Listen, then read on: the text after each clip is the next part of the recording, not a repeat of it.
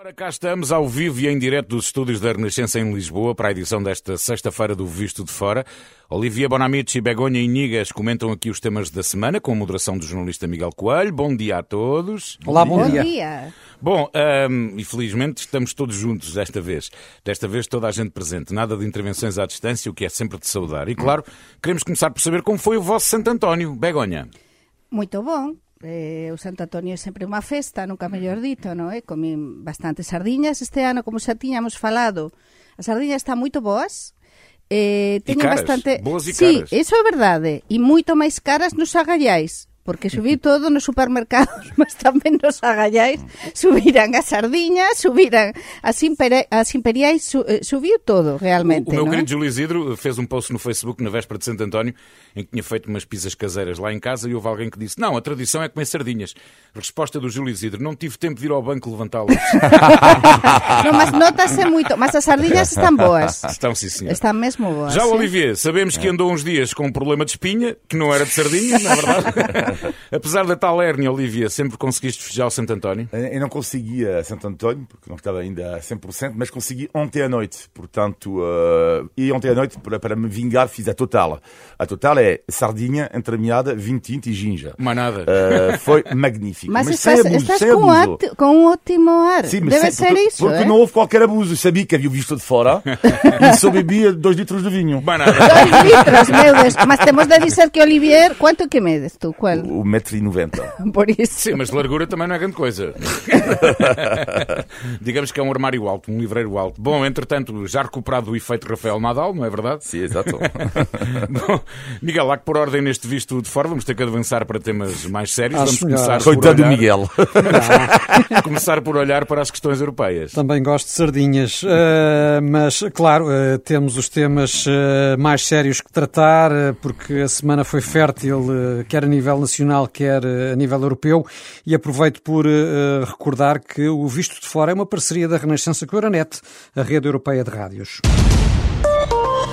Euronet Plus. Para variar, temos, eh, por exemplo, de falar da Ucrânia. A guerra arrasta-se sem qualquer solução à vista. Pelo contrário, esta semana tivemos até declarações eh, ainda mais incendiárias, eh, se possível, de uma figura proeminente do Kremlin, o antigo presidente russo Dmitry Medvedev, dizendo que dentro de dois anos a Ucrânia pode até nem existir, dizendo também que os líderes ocidentais são uns fracos, enfim, tiradas eh, desta magnitude.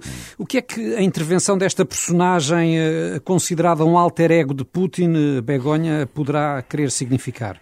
Pois, máis unha vez por eh, nervosos a, aos líderes eh, mundiais e ao Ocidente, non é? Ou, sinal, ou será sinal também sintoma de nervosismo do, do, do Claro, Kremlin? iso pode ser, mas eh, isto é, eh, como explicabas, alter ego de, de Putin eh, e é unha persoa moito próxima a, ao líder eh, ruso. E isto explica eh, que nos queren por eh, a prova e dizer cá estamos e nos vamos dominar isto tudo, mas eh, non se sabe se isto vai ser así. O, o único que parece que temos claro neste momento da guerra é que isto é para demorar e que isto non ten unha solución fácil, e que ni, ni, ni pelo lado da Rusia, ni pelo lado noso da Unión Europea está tan fácil. De feito, tivemos a visita, non é? Que vamos falar disto agora de dos principais eh, líderes eh, Mas eh, eu- eh, precisamente a Ucrânia? Eh, Estes Eu, eu días. queria, Miguel, se, se não te importa comentar um pouco eh, estas declarações, porque a mim chocaram imenso. Eh, porque estamos a falar, não é só o vice-presidente da Rússia, ele é o vice-presidente do Conselho de Segurança russo, portanto é um homem com bastante poder. hein. Muito poder. Portanto, não é. eh. Ah, E vi recentemente uma declaração a propósito de Macron, Draghi, vamos falar disto daqui a pouco, e Sim. com, com Schultz. E Medvedev, o que ele disse, se fosse um cómico, eh, teria pensado, pronto, é um cómico ali, pronto, fazer uma piadinha, é tudo isso. Mas quando ele diz, por exemplo, que os amadores de ranch, de spaghetti, de salsichas, eh, foram a Kiev, Eu pensei assim, eu não quero acreditar que seja possível. Eu, eu não quero acreditar porque além de ser uma espécie de, de- de nacionalismo eh, barato, não é? Estamos a falar de um homem com este poder. Eh, e, e nós, mais uma vez, temos que fechar os olhos perante mais um insulto gratuito eh, desta personagem. O, o, o, que, mais, o que me diz o Medvedev ainda, o que é super grave, é que ele representa uma parte também da população, uma parte da população russa, e aí na comunicação social, eu costumo ver de vez em quando o telejornal público uh, russo, eu não falo russo, mas com tradução, uh, e são pessoas, já cada vez mais animadores jornalistas, que aceitam de morrer em direto. Eles dizem assim, nós estamos preparados para a morte. Uh, uh, ou seja, há um radicalismo na própria sociedade russa, e no caso do Medvedev e da comunicação social russa, uhum. que assuma descaradamente que assim, e hoje, hoje, para... hoje vamos ter uma, uma intervenção um contra... de Vladimir Putin que está anunciada como sendo importante. Vamos ver o que, Sim, é, que, mas o que, é que e depois que o problema, o problema da, da Rússia neste momento é que não há o contrapoder, é dizer, não temos uma imprensa livre, não é? Porque não claro deixam, claro e depois não, não podem estar os órganos de comunicación social internacionais, como sabemos, porque saíran prácticamente todos, e entón só o Ocidente conta com as informações da espionagem. Se é algo que está cada vez mais claro, é que não será de Moscovo que virá qualquer solução para a guerra uh, na Ucrânia. Pois sim. E, esta, e esta visita ontem a, a Kiev dos três principais estadistas uh, europeus, uh, Macron, Scholz uhum. e Draghi, uh, também a pressão crescente de Biden para que os aliados forneçam maior apoio à Ucrânia. Eh, isto pode, de alguma forma, querer dizer que a União Europeia e a NATO se preparam para subir o nível da ajuda que têm fornecido até agora, ou, não? Eh, pode ser, e depois eh, eh, os símbolos dicen moito, e, e os nosos ouvintes vanse lembrar disto que estou a dizer, porque ontem, cando víamos as imaxes destes tres estadistas eh, a viaxar até a Ucrania, eh, nese comboio, nese comboio não, não, não se Até lembraram. sobre isso, uh, não se lembravam Medvedev uh, gozou, claro, porque disse que se... eles viajaram como há 100 anos faziam. Claro, mas é que parecia realmente a imagem da Segunda Guerra Mundial, ou pós-Segunda hum. Guerra Mundial, é dizer, os três eh, a falar e depois eh, com, com um tom assim bastante, un, uns rostros com, com uma expressão grave E isto significa realmente que como se estivésemos nese escenario bélico eh, con unha solución tamén moito difícil. É dizer, é unha simboloxía que diz moito da gravidade tamén da situação. Que a situação é grave, eh, enfim, já, já há muito hum. tempo que percebemos que é, mas neste contexto o que é que devemos esperar uh, das cimeiras que aí vêm, agora a cimeira da União Europeia e também a cimeira da NATO, Sim. daqui a menos de duas semanas em Madrid, Olivier? Eu acho que vai, a, a União Europeia vai, vai aceitar a candidatura da Ucrânia. Isto, isto não, para mim não há dúvida nenhuma. Já hoje pode ser dado esse passo. Sim, sim, sim, sim parece isto, claro. Isto, isto, é óbvio que vai, sim, isto vai acontecer, agora vai demorar bastante tempo, é evidente, não é? Vamos as ver... consequências práticas uh, também não serão de grande monta. É, é mais um, um momento sim. político, digamos assim. Em termos práticos, o que a Ucrânia hum. precisa realmente é de armamento. Sim, é, sim, mas já está, é um acto simbólico também bastante forte não é? Não deixa de ser um acto bastante forte. Vamos ver no final da, da, da, da Cimeira da NATO, no final do, do mês, uh, se vai haver um novo plano uh, para, para, para a Ucrânia.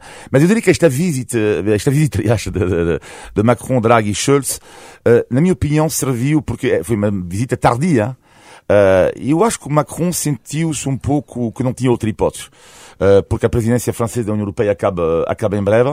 Eu acho que não havia, não havia, outra, não havia outra hipótese para, para, para, para Macron, porque de uma certa forma Uh, ele sabe, sabe perfeitamente que na Ucrânia a imagem dele não é muito boa. Uh, eu, diria, eu, diria, que dos aliados, de cá Macron é a pessoa mais contestada na Ucrânia, por causa da sua, não é ambiguidade, mas o facto de ontem Sim. ter dito finalmente, eu quero a vitória, a Ucrânia tem absolutamente que ganhar, mostra, uh, claro que podemos dizer que são apenas palavras, não é? Uh, mas mostra pelo menos agora uma linha de, de, eh, de, de, de Macron a nível francês, a nível europeu, uh, que é, eu diria, mais clara desde ontem. Sim, porque nós em espanhol temos um ditado que mais vale tarde que nunca, não é? Mas é melhor tarde que nunca. Mas, xa que falamos, estamos desta vista de fora, mas sin dúvida demorou muitísimo Macron en irla, xa temos falado disto moito neste programa, e falaba Miguel antes da decisiva cimeira da NATO en Madrid, de aquí a nada, e vai ser decisiva, mas eh, España non está no seu mellor momento de relacionamento, atenção, con os Estados Unidos. Porque o presidente dos Estados Unidos, Biden, aínda non recebeu o primeiro ministro español eh, Pedro Sánchez en privado. Entón, é unha cimeira decisiva, igual que foi decisiva, lembrense, a cimeira da NATO de Lisboa, que eu acompañei como correspondente na altura, non é?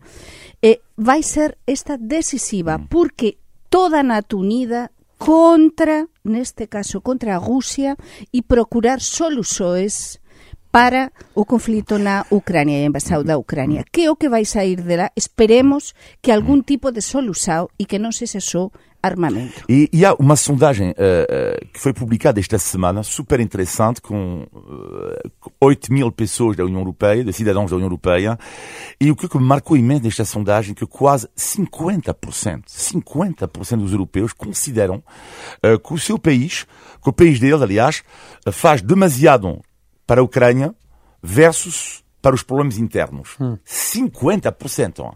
Isto é muito, ou seja, há pessoas que ficam cada vez mais fartos da ajuda, entre aspas, não é, para a Ucrânia, dizendo nós temos também problema para resolver. Não, não é de estranhar ah? que, que, seja uma porcentagem com tendência para crescer, sobretudo se problemas como a inflação e outros Exatamente. ligados à economia se continuarem Exatamente. a agravar, é. como tem vindo a acontecer. Eu propunha que acelerássemos, porque temos também muitos temas nacionais para tratar, hum.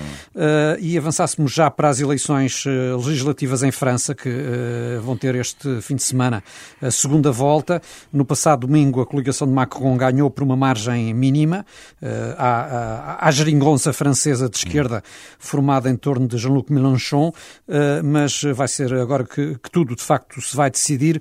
Qual é o cenário que, que parece mais provável nesta altura, Olivier? Bem, o, o, o, problema em França é que dá muita piada porque as sondagens raramente se enganam, portanto, uh, acertam quase sempre. Uh, e, portanto, o que é que mostram as sondagens é que Macron vai ganhar, uh, isto, sobre isto não há dúvida nenhuma, a grande questão é saber se vai a maioria absoluta ou não. Sim. O que é que isto pode mudar? Bem, muda muito, porque se o Macron não tem, a grande dúvida agora se vai ter a maioria absoluta ou não, se não tem a maioria absoluta, de qualquer modo, a força, a força da oposição vai ser a tal geringonça de esquerda, não é? Dirigida pela Uh, e neste caso, como é evidente, vai haver uma contestação social. Quanto tens, vamos imaginar, uh, o caso espanhol o caso português, uh, que é mais perto de nós, mas que é, vamos imaginar que o PCP tivesse a dirigir a geringonça de esquerda, não é? Que seja a principal força de oposição. O que é que iria acontecer? O PCP ou o Bloco da Esquerda, neste caso, o que é que iria acontecer?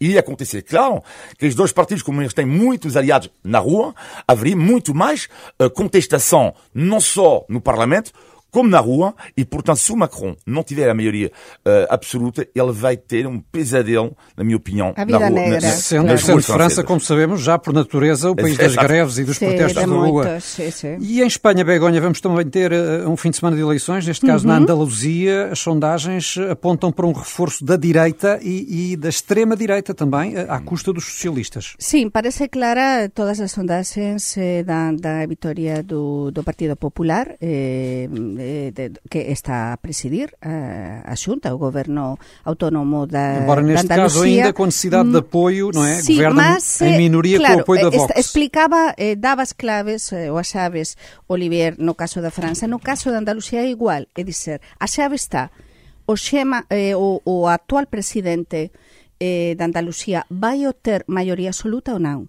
Porque se non obtiver maioría absoluta, as sondaxes non lle dan, lle, lle dan que fica a porta da maioría absoluta, mm. vai precisar do apoio, dependendo dos resultados, o ben de Ciudadanos, que, que estaba con ele no goberno neste momento, non é? Mas Ciudadanos parece que non vai obter moitos parece votos. vai desaparecer praticamente. Mm, sí, pode ser. A ver, vamos ver, a ver se... Si, porque se obtiver Ciudadanos un ou dois lugares no Parlamento Autonómico, aínda daría para continuar co esa coaligação de goberno. Mas, se non, como explicabas, vai depender da extrema direita de Vox, que Vox claramente se avís no último debate televisivo que non apoiaría a un goberno, co, o sea, non apoiaría ao Partido Popular se non for a entrar no goberno.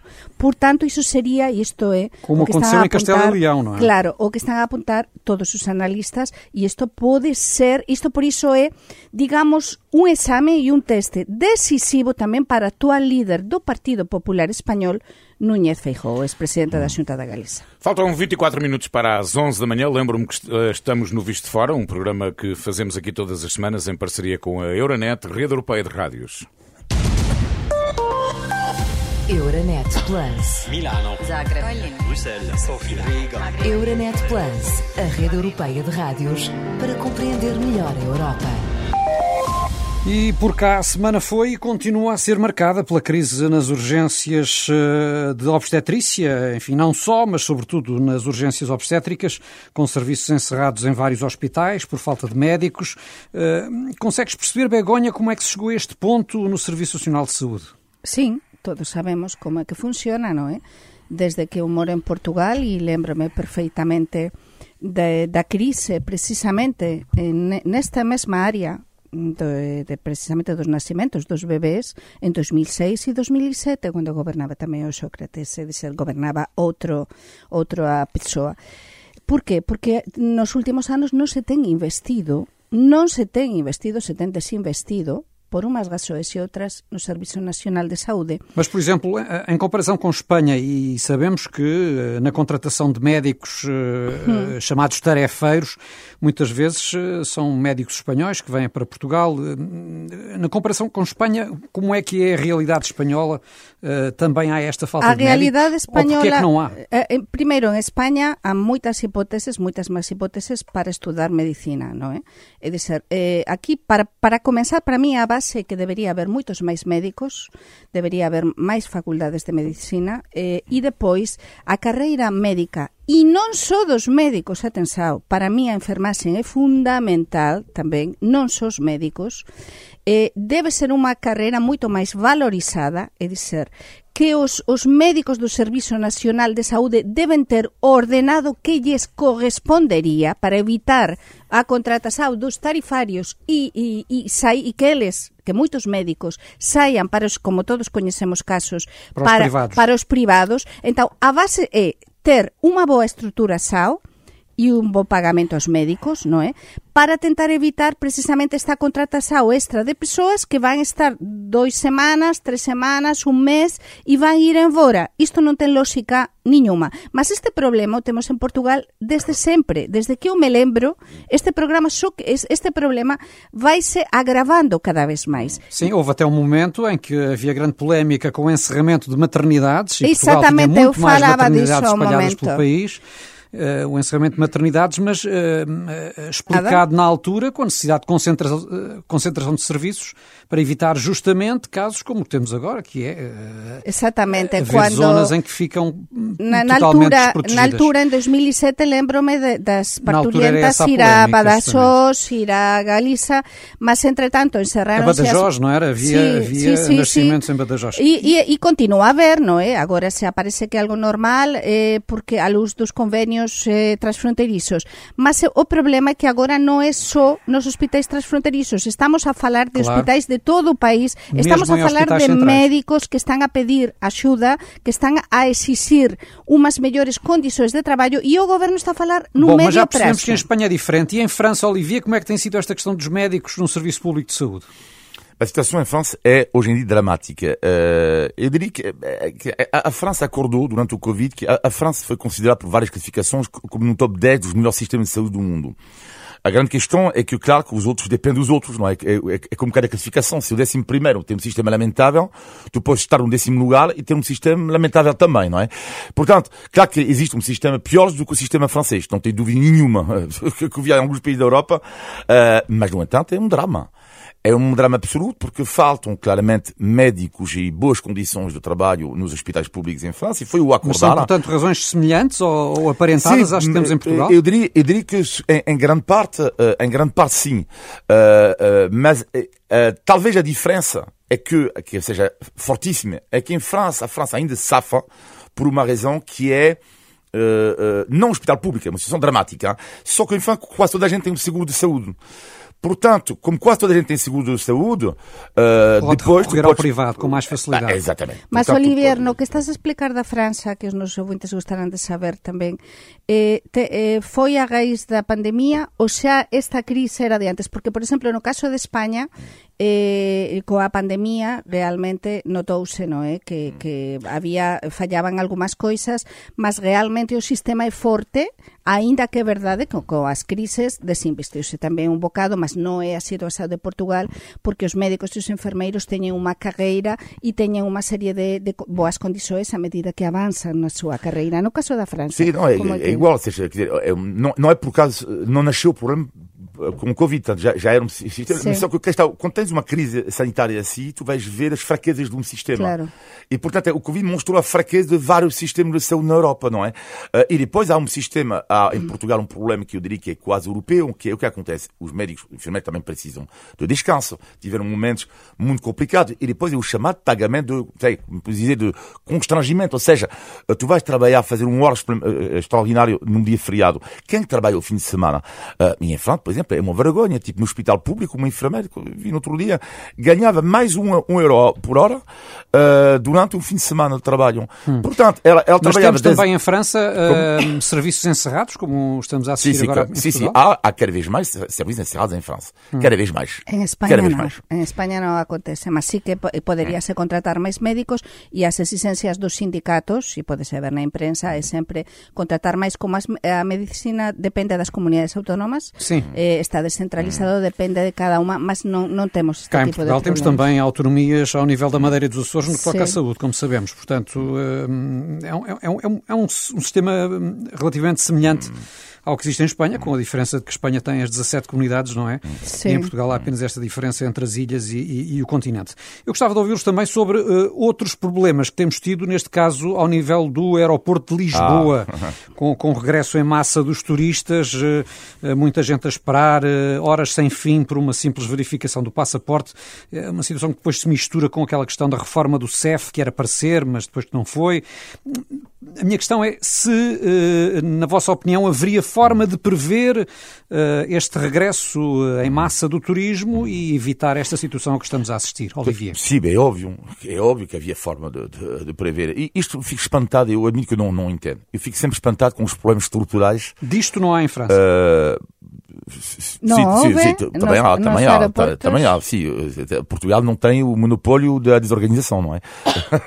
Eh, Mas eu diria que no caso do aeroporto tem pode a ver com o SNS, que é uma falta de, de organização tremenda.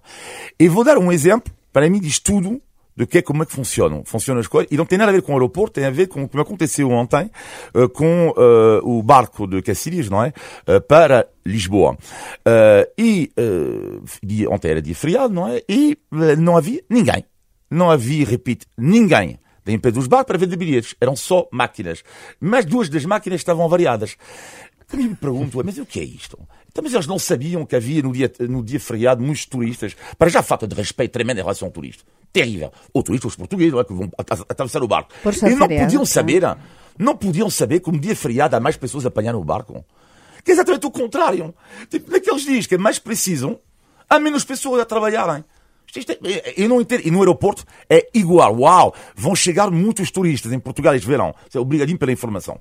Mas eh, aquí teño de dizer unha coisa e é que o caos, eh, o caos tamén existe en España nos aeroportos españois. É dizer, Isto aquí en, en Lisboa temos o grave problema do aeroporto de Lisboa que está a ficar moito pequeno, como todos sabemos, eh, a cuantidade de voos que ten, porque eu que continuamente faço a ponte aérea eh, Lisboa-Porto, vivo este constrascimento, non é? E tamén por causa de dos ingleses agora, que son non son cidadãos europeos, entón, sí. pronto, o que se explicamos. Mas no caso español está a acontecer exactamente a mesma coisa, mas non son no aeroporto. Atensao, no aeroporto de Mallorca, das Baleares, no aeroporto de Barcelona, no aeroporto tamén de Málaga e no aeroporto de Madrid Barajas. Mas é verdade que ten a ver moito cos ingleses, é dizer, son constraximentos que teñen a ver co turismo inglés que está a chegar, é dizer, por non planificar. Mas é que no caso de Lisboa, xúntase a este turismo inglés, o aumento masivo de turismo, porque o estamos a ver na cidade, e que este aeroporto está a ficar pequeno, além de que os propios servizos aduaneiros non están a dar eh, o, eh, o servizo que deben dar. E é? atenção que a situação pode agravar-se porque hoje era notícia que 18 slots que pertenciam à TAP, Sim, ou seja, horários a ver. que a TAP não utilizava, portanto eram passageiros que não entravam, Sim, sim. esses 18 slots foram atribuídos a uma à EasyJet. EasyJet. A EasyJet. E, Sim, portanto, sim, vai sim. haver ainda uma Uma confluência de contrapartida. Sim, sim, das ajudas de Estado preparar. que, que Portugal teve de dar à TAP durante a pandemia. Muito bem. hum, vamos em frente, que atrás vem gente, como diz o outro, não é verdade? Mas muita gente. e vamos para o a Tugalidade. Como sabe, todas as sextas-feiras. Tugalidade. Olha, vai, segue tu, segue tu. Como você sabe, todas as sextas-feiras eu sou Paulino. Índice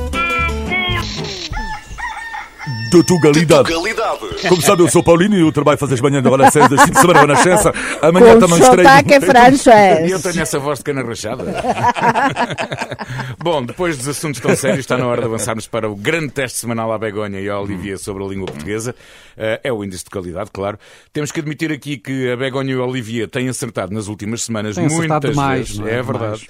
No significado das expressões idiomáticas portuguesas que aqui temos trazido. Por isso, vamos ter que subir o nível Ui, de ui, ui. dificuldade, meus queridos amigos. Chega de já dar o primeiro milho aos pardais. Hoje vai ser a sério. Não, não é este o índice de legalidade. Queremos que digam a quem está lá em casa se sabem o que quer dizer a dar com um pau. Andar? A dar com um pau. A dar. Dar Dar con com un pau pau. é, é, é, fastidiar alguén, non é? Dar con un Dar- pau é, é... Dar com o pau. Dar con pau é fastidiar, é, Não, é a Begonha facer- fez o gesto de dar com um pau, tipo, está-me lá, Bater bater em alguém. Dar tá. com. Cuidado, Olivier. Bater em alguém, não? Bater, eh, sí, no, mas, mas é No. quando queres Dar fastidiar com pau. alguén. Castigar. Fastidiar, castigar. Castigar. eh, dar- dar com o pau. Cuidado que vou te... Cuidado é que eu vou dar com o pau. Cuidado. Vou-te dar com o pau. Olha, sabem sabe o que eu vos digo? Sabem o que eu vos digo? Nesta altura no aeroporto deve estar gente a dar com um pau. A dormida. Cada A ficar cada fastidiados. Cada- Ficar fastidiados. Não, não, com não. o Eh, comer. A cozinhar. Não, não. A dar com pau é sinónimo de Isso é dar grande... com a colher de pau. De grande... Exato. É sinónimo de grande quantidade. Eia, está aqui gente a dar com pau. Ah, mas isto De não... grande quanti- quantidade. Quer dizer que é uma grande pau. multidão. Grande multidão, exatamente. Muita gente a dar com o pau. Ok. Por exemplo, por Tu exemplo. ouviste Mas isso já acontece, por exemplo, nos comboios, com Tu muitos turistas. Eu já, te, olha, eu já nunca. tenho anos. Nunca, já tenho nunca anos. Ele inventa expressões. Ele inventa expressões. De manhã ele acorda. Deixa-me ver ali. Dar com o pau. Ele inventa. Tiña que ver a Olivier aquí a escrever, eh, para ficar aquí nos, nos seus arquivos. A prova não foi superada. Chumbamos, Olivier. Índice de Tugalidade. Ora, muito bem, antes de fecharmos, temos ainda, como sempre, o positivo e o negativo da semana. Vamos ao pior, Begonha. O negativo é moito negativo. Cinco anos, cinco anos de Pedroga Grande. Que aconteceu en estes cinco anos? Pois que non se fez quasi nada. Estamos a, a ver noticias e ouvi hoxe de mañá unha excelente reportaxe da, da Renascença que, que dou parabéns ao xornalista. Ao João Carlos Malta, non é? Que foi excepcional a falar precisamente dos efeitos psicolóxicos de, de, dos fogos e depois da quantidade de mato, da quantidade de, da desorganización que a florestal eh, contrataronse a varias persoas e técnicos e o goberno contratou para facer unha organización florestal, un plano florestal precisamente para tentar evitar que aconteça isto. Olha, eu já hoje no jornal lia que alguém, uma testemunha, uma pessoa que vive lá, que dizia só não plantaram eucaliptos no Alcatrão que não puderam. Meu Deus, isto é un problema. pois é. Tense de facer algo, aínda estamos a tempo, por favor, façan algo. O teu negativo, Olivier. O negativo tem a ver com a minha experiência ontem em Alfama uh, e que para mim reflete imenso Medo. o que é que infelizmente às vezes acontece, que são algumas empresas que fazem acreditar que por causa da guerra uh, ou aumentou tanto os preços, o que é verdade em relação a alguns produtos, que não é verdade em relação a outros. Vou dar um exemplo. Ontem, portanto, sentei com a minha família, que está de viagem neste momento em Portugal, comemos três uh, entremeadas, três entremeadas no prato, foram 15 euros. 5 euros Uh, cada entremeada. eh, Exatamente. Sim, eh, estão eh, eh, cinco euros. caríssimas. Eu queria dizer também que é, eh, eh, isto para mim é um problema gravíssimo, mas para não dar agora não temos tempo, mas eh, eh, eu incomodou-me ser atendido, foram- eram pessoas do Paquistão, acho eu, eh, que não fa- falavam português, não tem nada, como é evidente. não te incomodou serem não, não falavam- paquistaneses, era não falarem português. não, não, não, me incomodou isto. O que me incomoda Claro. é quando tu. eh, não, isto também nem me incomodou tanto isto. O que me incomoda é quando tu vais pagar 15 euros três entremeadas e quando tu vais subfaturar e depois tu vais pagar estas pessoas que às vezes são escravos do trabalho a ser pagos a um preço ainda inferior É aos portugueses. E este sistema estou revoltado, mas estou revoltadíssimo com este sistema de, de escravatura. Depois os clientes pagam mais para afinal os empregados receberem cada vez menos. Este sistema estou farto. E por isso pedi faturas eh, ontem com toda a honra eh, sobre as entremeadas. Imaginem, em Alfama. Eu pedi, fiz questão de E, pedir e uma fatura. fizeste muito bem. Exatamente, muito bem observado, Olivier.